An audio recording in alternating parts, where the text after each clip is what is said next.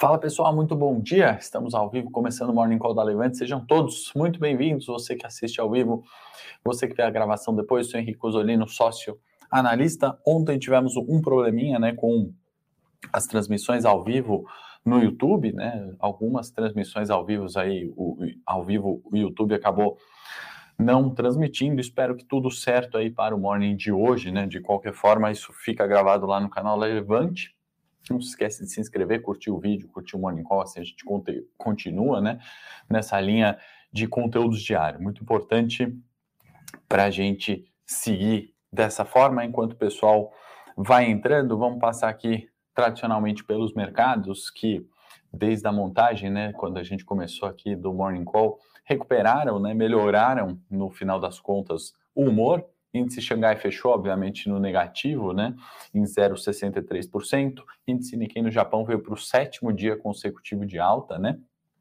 Seis dias atrás, altas significativas, bastante expressivas para o índice Nikkei no Japão. Ontem fechou em alta, né, de 0,25, né? Ontem não, hoje, né, na madrugada de hoje aqui no Brasil. Eurostox é, que caía 0,53, no momento caindo 0,03, praticamente zerou as perdas aí do intraday nessa primeira hora aqui da, da, da nossa montagem de Morning Call. S&P subia 0,42, agora subindo 0,61. Então também melhora aí para o S&P. Petróleo praticamente estável, o WTI no dia de hoje, 0,03 de alta, na casa dos 114 dólares o barril. Brent, 0,23 de alta, a 121 eh, dólares o barril, né? Petróleo que segue na pauta ali, né? Importante, a gente vai comentar bastante sobre petróleo hoje, está no cerne da questão geopolítica, também importante a sua relação com o dólar e também né, com o Ibovespa. Então, são três fatores aí, né, uma tríplice eh, de fatores que influenciam né, o título do nosso Morning Call, que Ibovespa no quarto mês de alta né, e um mês de guerra. Né? A guerra, em algum sentido, favoreceu as commodities, porém o fluxo né, de Ibovespa, com juros subindo, dólar se enfraquecendo, uh, commodities se valorizando, né? isso começou em janeiro desse ano, o fluxo gringo que continua, né, que continua vindo uh, para a Bolsa brasileira temos aí algumas vantagens né, em relação ao mundo, né, os ativos ali a 100, 100 mil é, pontos, né, só voltar nos primeiros morning calls do ano, a gente comentando sobre desconto né, desses ativos baratos, né, uma bolsa depreciada, uma situação não de normalidade, né, porque não dá para falar isso né, com a situação geopolítica bastante triste, né, em certo ponto até humanitário e, e toda a questão de inflação no mundo, né, e esse cenário pós-corona, certamente não é uma situação normal de mercado, né, mas uma recuperação bastante expressiva e bastante significativa da bolsa, né? Quase aí 20% se a gente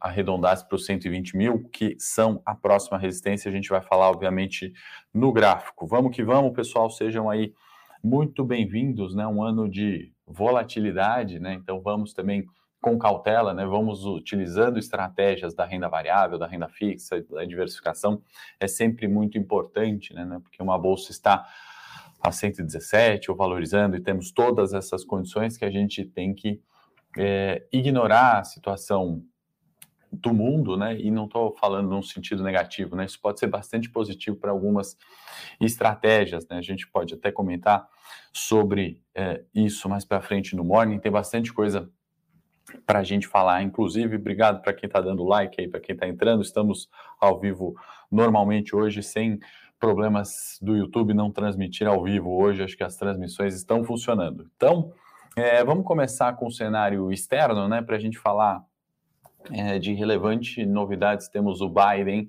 é, e toda a cúpula do G7 se encontrando é, para discutir e aí diferente né, do que geralmente propõe o G7, né, que são integrações, é, acordos comerciais, né, essa com certeza a pauta vai ser muito clara, né, de isolamento da Rússia, na verdade, né, isolamento é, em caso de continuidade desses conflitos, né, dessa tensão geopolítica. Então a ideia mesmo do G7, né, que vai lembrar, se eu não esquecer ninguém, temos Canadá, Estados Unidos, França, Reino Unido, Alemanha, Itália e Japão. Né? Então, a ideia desses países hoje no encontro, isolamento da Rússia, imposição de sanções comerciais, né? mais sanções.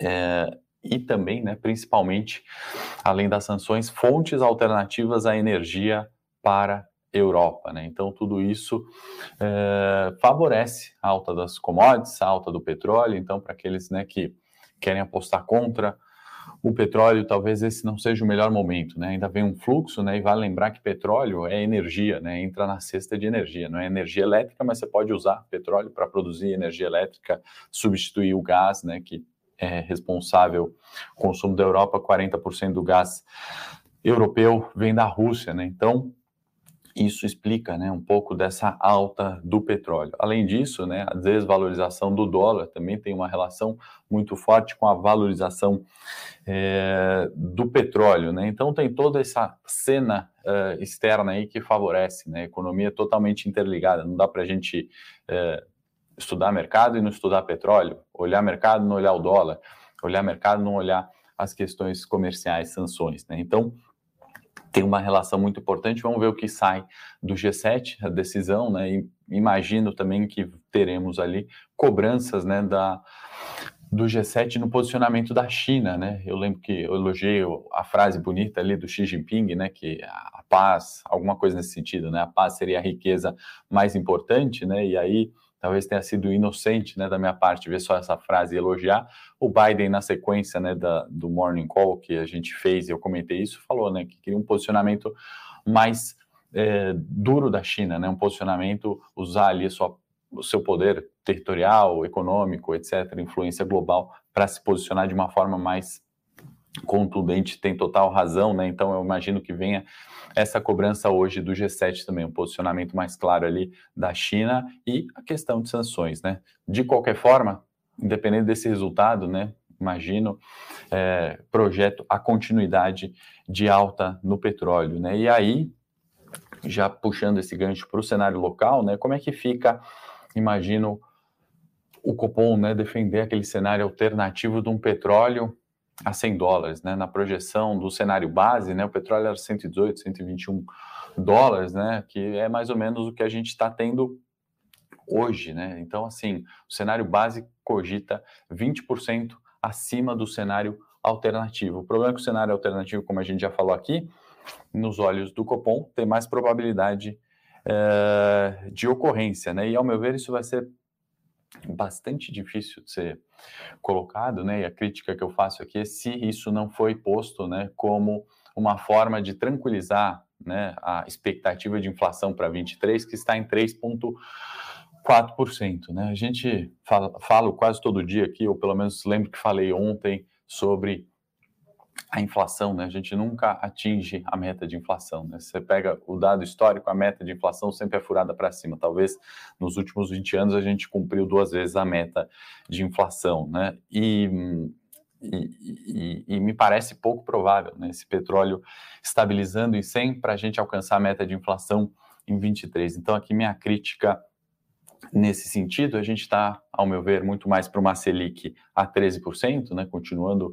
a subir, e um dólar abaixo de 5%. Né, então, um equilíbrio ali na né, economia, como a gente falou, tudo se interliga, né, uma Selic mais alta também, né, juros mais altos podem favorecer essa queda do dólar, que a gente vai ver no gráfico hoje, trouxe para compartilhar é, daqui a pouco com vocês. E, e nesse sentido, né, de, de dólar é, mais fraco, a gente também vai chegar no tema eleição que sequer ainda começou, né? Eu acho a esquentar, né? As pesquisas estão saindo e nesse tema eleição, que aí terceiro gancho vai econômico, né? Além das correlações aqui que a gente já colocou, a questão da perspectiva de risco com eleição, né? Isso tem total influência no dólar. Quem já é mais antigo de mercado certamente já acompanha algumas eleições e a oscilação que o dólar, né, tem em função de pesquisas ou mesmo da própria eleição em si. Né? Então, é, o, o, antes de entrar no, no, tema eleição, né, a gente está falando de contas, o, o, dado positivo nisso tudo também, que as contas públicas por incrível que pareça, tem melhorado, né? A preocupação com o fiscal esses últimos dias reduziu um pouco, né? Isso também ajudou o dólar a romper a barreira ali dos cinco reais, né? Dólar futuro chegando ali nos 4,83, é isso que eu já vou mostrar, né? Então, entrando na pauta eleição, e aí vem toda aquela volatilidade, a gente já vai ver no gráfico movimentação de preços, né?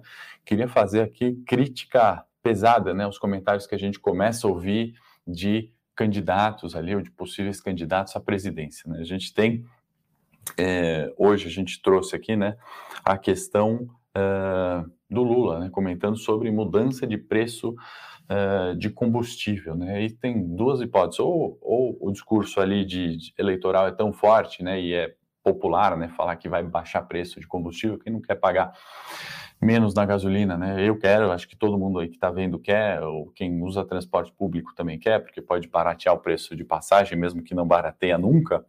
É... Ok, né? Está sendo esperto ali no discurso eleitoral. Agora, se for um fato, né? Isso é terrível. A gente já fez isso lá atrás, né? E pelo que tudo indica, parece ser fato, né? A Glaze Hoffman chegou a comentar, né? Que a política de preço da Petrobras é um escândalo, né? E, e, e, eu vou complementar a frase dela, o escândalo, ela falar uma frase desse tipo, né? Estamos em 2022, interferência em preço de uma companhia aberta, né? Como que a gente pode criticar uma política de preços, né? Ou uma política de desinvestimento que fez a Petrobras se recuperar, né? A gente viu que aconteceu um saque ali à companhia e, e essa recuperação de preços, né? É, poderia ter sido ainda muito melhor se não fosse a tal da ingerência política, né? Então, assim, é, ao meu ver, escandaloso esse tipo de frase das pessoas que são eleitas por nós ali, né, para estarem, enfim, é, candidatos a uma eleição presidencial ali, né, ou membros ali de partidos que vão ou podem assumir, né, o país. Ela disse um outro absurdo também, abre aspas, o custo de produção da Petrobras é um dos maiores do mundo. Né? Então, ou ela é ignorante ou é, ela não sabe o que está falando, né? Como que custo de Petrobras, né? Você pode. São águas profundas, né? Que a Petrobras explora. Isso tem um custo altíssimo, né? Se for para o Oriente Médio, você tem areia ali, você cava fácil e, está ali o, o, petróleo, né? Não tem como comparar esse custo, né? Então, assim, a empresa já briga num custo de, de extração muito maior que suas concorrentes, né? Se a gente comparar ali com o Oriente Médio, por exemplo. Então, não, não é verdade, né? No mínimo, uma mentira. E aí meu ponto é o seguinte, né? A gente que vocês que acompanham o Morning Call, vocês que sabem ali de mercado, vocês que estão é, entendendo né, o que eu estou falando, a gente aqui na Levante que olha isso há muito tempo, a gente sabe né, como, é, como isso não é verdade. Né? Não estou falando nenhuma coisa que é, absurda ou uma tese muito diferente. Né? Isso é, é consenso, né? isso é claro, isso é muito é, objetivo, mas a gente tem que pensar né, que a gente está no mundo que a gente só tem cinco, o mundo não, né, num país que tem 5 milhões de pessoas na renda variável. Né, dessas 5 milhões, talvez nem todas elas entendam essa questão de petróleo, interferência de preço e como isso afeta, né, por exemplo, uma companhia e o humor de mercado, consequentemente, né, e os investimentos estrangeiros no país, nas companhias abertas, né, e, e como isso também causa desemprego, causa inflação alta, enfim, todo o, o ciclo que a gente sabe, né? Então, é, tem mais 195 milhões de brasileiros, pouco mais, né, na verdade, mas para arredondar, é, tem 195 milhões de brasileiros que não têm essa noção, né? Certamente 50% disso não, não, é, não, não tem essa noção e é realmente catastrófico você ouvir isso, né? Eles sabem disso, acabam fazendo esse discurso e é terrível, né? Então, assim, eu quis realmente me posicionar assim, porque de fato é, não é opinião política aqui, é opinião técnica, na verdade. Isso é terrível para mercados, isso não pode acontecer mais em 2022, né? Inclusive, um, um, título aqui bem Lula, né, a, a, brasileirar o preço do petróleo, né? Como é que faz isso, né? Pensa o padeiro que importa ou que compra farinha, né? Sobe 20% o preço da farinha, ele não vai repassar isso para o pão. Ele vai fechar a padaria dele, ele vai mandar os 20 funcionários dele embora e aí acabou, né? Então, assim, repasse de preços, ninguém quer pagar mais caro, né? Mas para isso a gente tem que ser mais competitivo. É, e para ser mais competitivo, a gente não pode é, acabar com o padeiro, né? A gente não pode taxar o padeiro para ser mais competitivo. Obrigado aí para quem está dando os parabéns, né? O pessoal já protestando aqui, mas de fato, né? Para mercado isso é realmente muito ruim. Tinha que falar isso e essa volatilidade, pessoal, e trazer para os nossos investimentos, né? A gente tem que se proteger, obviamente, disso, né? A gente tem, a gente trabalha, ganha um dinheiro, vai poupar, vai investir em renda fixa, vai investir em renda variável e esse tipo de fala, esse tipo de decisão causa volatilidade nos mercados. Né? Outro dia a Petrobras caiu 7%, né? depois de chegar nos 34 reais.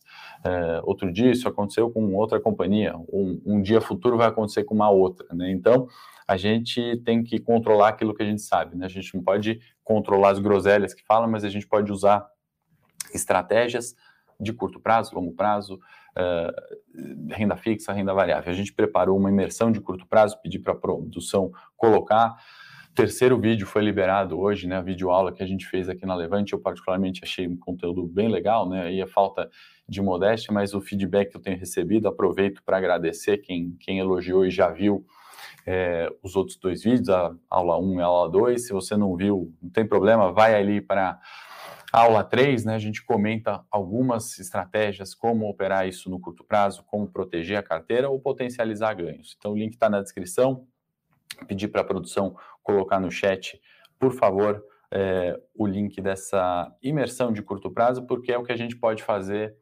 como investidor, né? Se proteger, usar estratégia, diversificar, acompanhar o mercado como vocês estão fazendo todos os dias. Então, para mim é muito gratificante ter vocês aqui ao vivo, ter o pessoal que assiste o Morning depois, é, para a gente discutir, né? E elevar o nível da discussão, né? Tem que ser da, daí para cima, né? Não é com interferência de preço, né? Não é definindo, abrasileirando um preço de uma commodity que todo mundo exporta. Né? Se a gente obrigar uma empresa a vender mais barato, a gente vai acabar com a empresa. Talvez, acho que são 4 mil funcionários na Petrobras, são 4 mil desempregados, fora as famílias né, que dependem desses funcionários, e assim é a economia. Né? Então, vamos controlar aquilo que a gente consegue, que é a estratégia, a forma de investir, é às vezes não investindo na Petrobras, e às vezes é, tomando mais risco investindo na Petrobras e com outras empresas. Fica o convite aí para quem quiser ver essa imersão de curto prazo, é gratuita, tá bom? Que a gente é, fez, não, não tem custo nenhum, são três videoaulas gratuitas que a gente comenta um pouquinho é, para justamente vocês que se interessam né, para o mercado financeiro, estratégias, proteção de capital.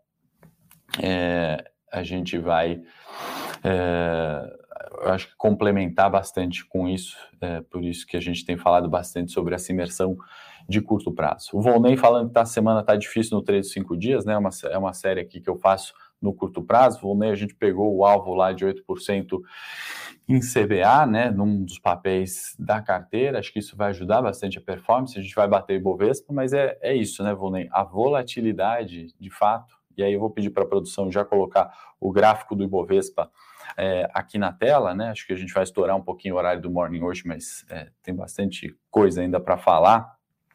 Corporativo, né? Empresas aí, dividendos e agenda que é bastante relevante hoje e o RTI. Então, vou estourar um pouquinho o tempo aqui, já peço desculpas. É, Ibovespa, né? A gente ontem, talvez a maioria não tenha visto, né? Mas a gente tinha essa faixa, né? Dos 110 mil pontos aqui embaixo, 111,500 e com as altas recentes a gente pode subir a linha de suporte né, e definir os 113,500 como a mais relevante no curto prazo. Né? Então, correções do Bovespa agora são 113.500. E aí o 115, né, antiga resistência, virou um suporte intermediário, né, um suporte imediato aqui, menos relevante, obviamente, que o 113.500. Então, qualquer correção no 115 ainda pode levar o Ibovespa ali para o 120, que é o objetivo, né?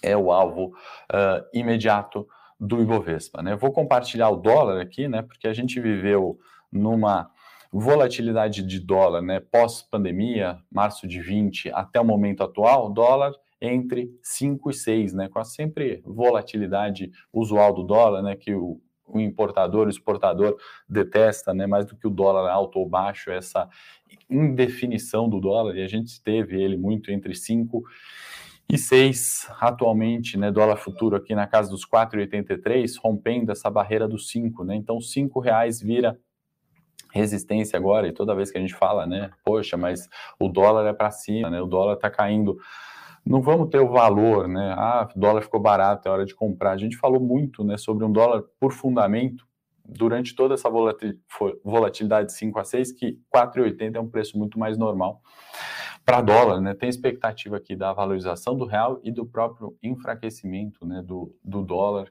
como moeda, né? Não faz muito sentido a gente falar um dólar fraco, né? Então, muito cuidado, a gente pode gastar um tempão para explicar isso, mas de fato, cinco reais agora são resistências. Mantidas as condições atuais, certamente e nenhuma preocupação eleitoral, a gente pode afirmar né, que o dólar ficaria abaixo dos cinco reais, né? Disney está mais perto. Eu queria trazer também a curva de juros futuro, né, que a gente traz de vez em quando aqui, lembrando, né, que o 12,83 no janeiro 25, né, juros para janeiro 25 foi na questão lá atrás do Guedes, né, falando do fiscal, etc., rompimento de teto. Hoje a preocupação disso é muito menor. A gente teve um estresse, né, na última semana, voltou, né, para o mesmo nível daquele agosto, né, de agosto, é, outubro, agosto, não, outubro de 2021, né, voltamos recentemente, e aí com a decisão do Copom é, é, subindo taxa de juros, sendo mais duro, né, os bancos centrais do mundo sendo mais duros, né,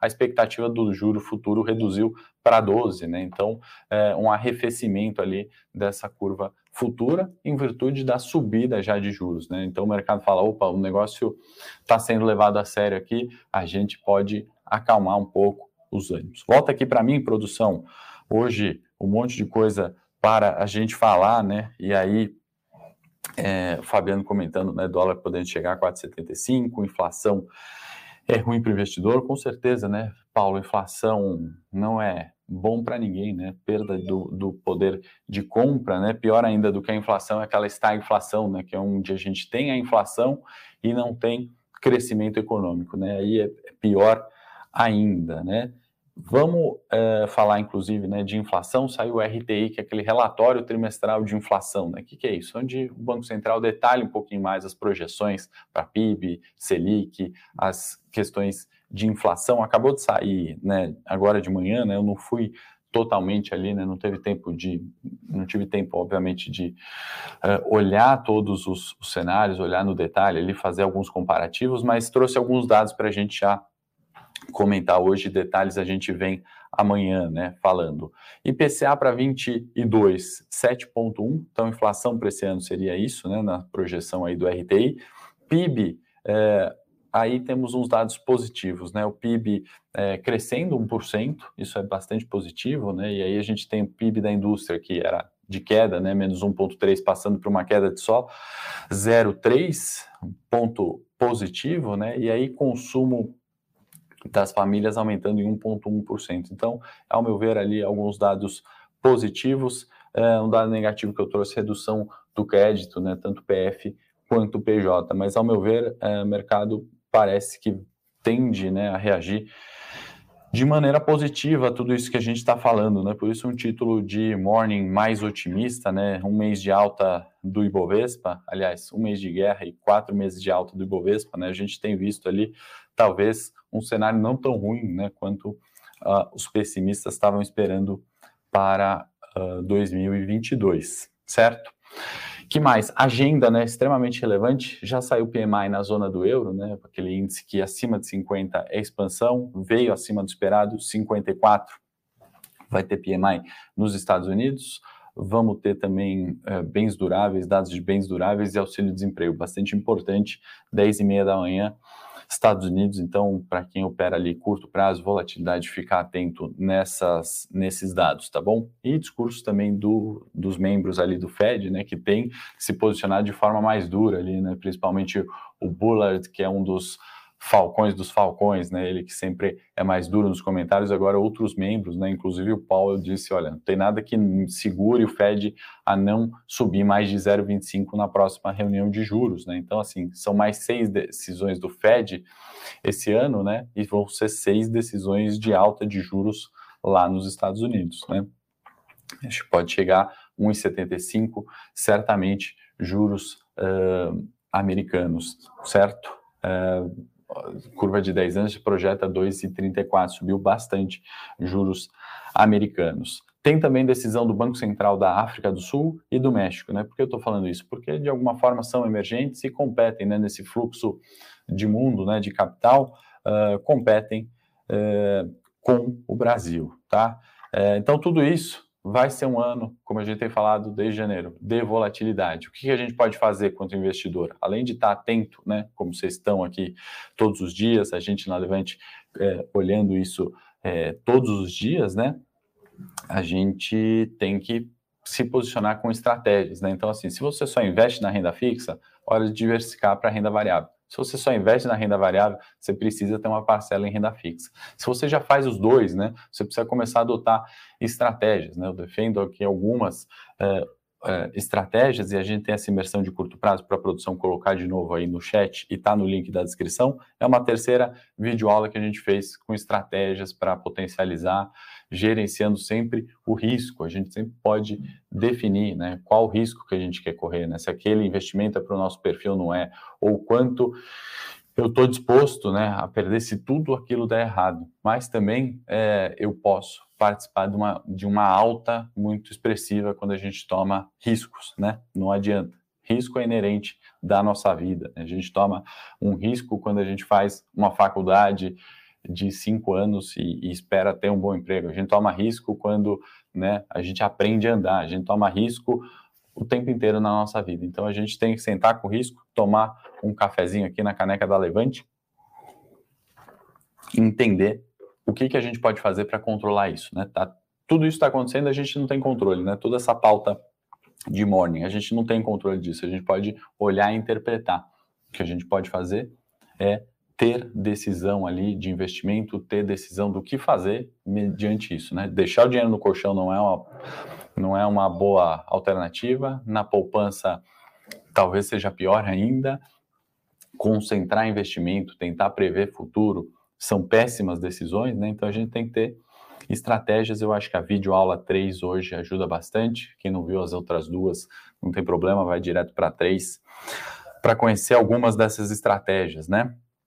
E vamos concluir com o cenário corporativo, né? A gente tem algumas coisas aqui em destaque. CCR, né? A primeira empresa do setor, é, aliás, do, do, da pauta aqui, do pauta do morning do corporativo, para a gente falar, né? Andrade Gutierrez informou que pretende né, vender a sua participação para Itaúsa e para Votorantim, né? Sua participação na CCR. Eu acho isso já bastante positivo, né?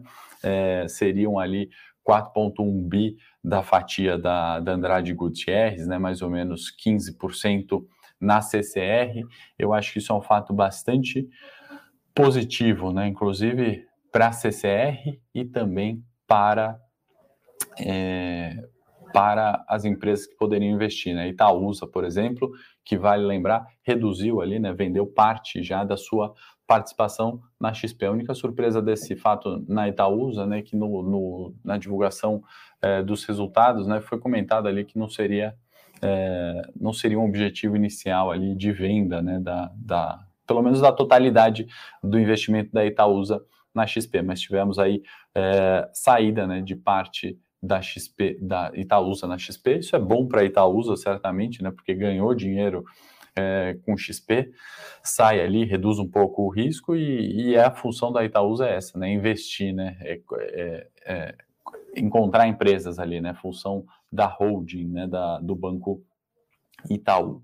Tem notícia também importante de Eletrobras, né? A gente teve é, primeira sessão ali do STJ, né? Que rejeitou um recurso para reverter uma decisão de correções de empréstimos à Eletrobras que beneficiariam a empresa. Né? Então, esse dado relativamente negativo, pelo menos no curto prazo, não entendo ali do processo todo, do rito legal dessa questão, né? mas estamos falando de 11 bilhões, né? e, e, e num primeiro momento essa negação é ruim para a Eletrobras. Na pauta dividendos, né, a gente tem CEMIG, que vai distribuir 245 milhões em juros sobre capital próprio, né, uh, dá um total aí de 0,14 por ação, vai ficar X no dia 29 do 3. Para quem não sabe, data X é a data onde esse valor sai do, do, do preço da ação, né, e o detentor dela tem o direito a recebimento, né, receber o pagamento futuro desse dividendo. Teve resultado da Happy Vida, confesso que não entrei aqui tanto nos detalhes, separei só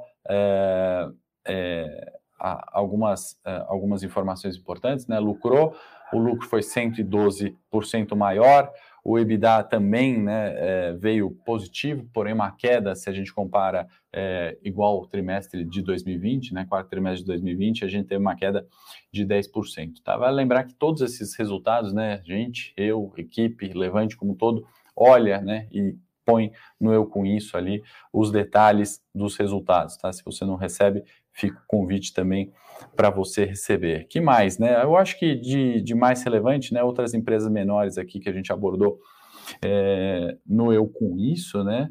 É, Cirela, é, a, Dynamo, né, tem reduzido sua participação na Cirela, que tem, né, no curto prazo, se valorizado bastante e tem mais dividendo ali, né, da BR Properties, dividendo bem menor, né, uma, podemos chamar até de small cap, 7,6 milhões em dividendos, vai ficar ex no dia 29 do 3. Pessoal, queria pedir o like para vocês, vocês gostaram ali dos comentários, né, das críticas, principalmente, né, que a gente vê com alguns absurdos, né, do ponto de vista de mercado, né, nem político, né, é, o Fabiano falando que gostaria que todos os políticos pensassem como eu, Fabiano, acho que, eu imagino que você, a maioria aqui que está vendo o Morning Call, né, quem tem é, alguns conceitos claros aqui, né, pensa como eu, né, na verdade, o que a gente tem que ter é o reflexo disso ali, né?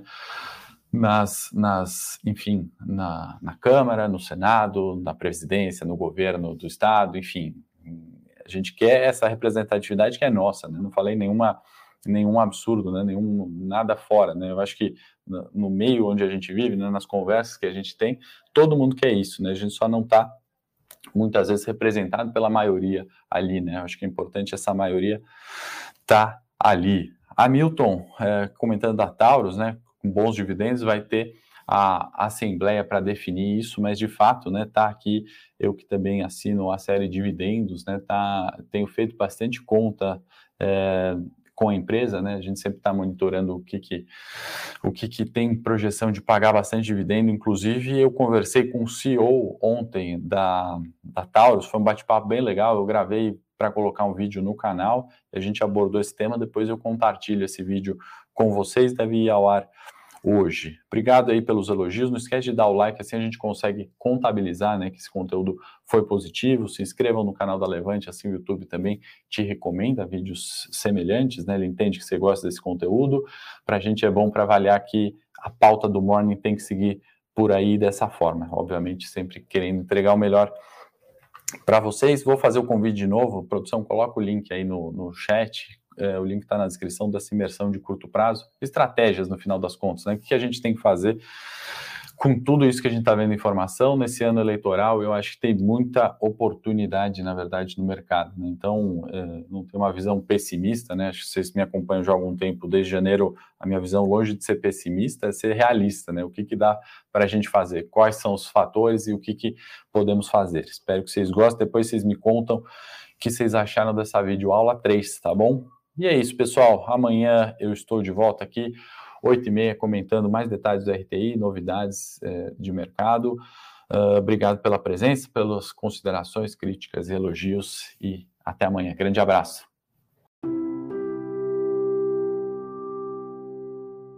Para saber mais sobre a Levante, siga o nosso perfil no Instagram, levante.investimentos. Se inscreva no nosso canal do YouTube, Levante Investimentos. E para acompanhar as notícias do dia a dia e mais sobre a Levante, acesse nosso site levante.com.br.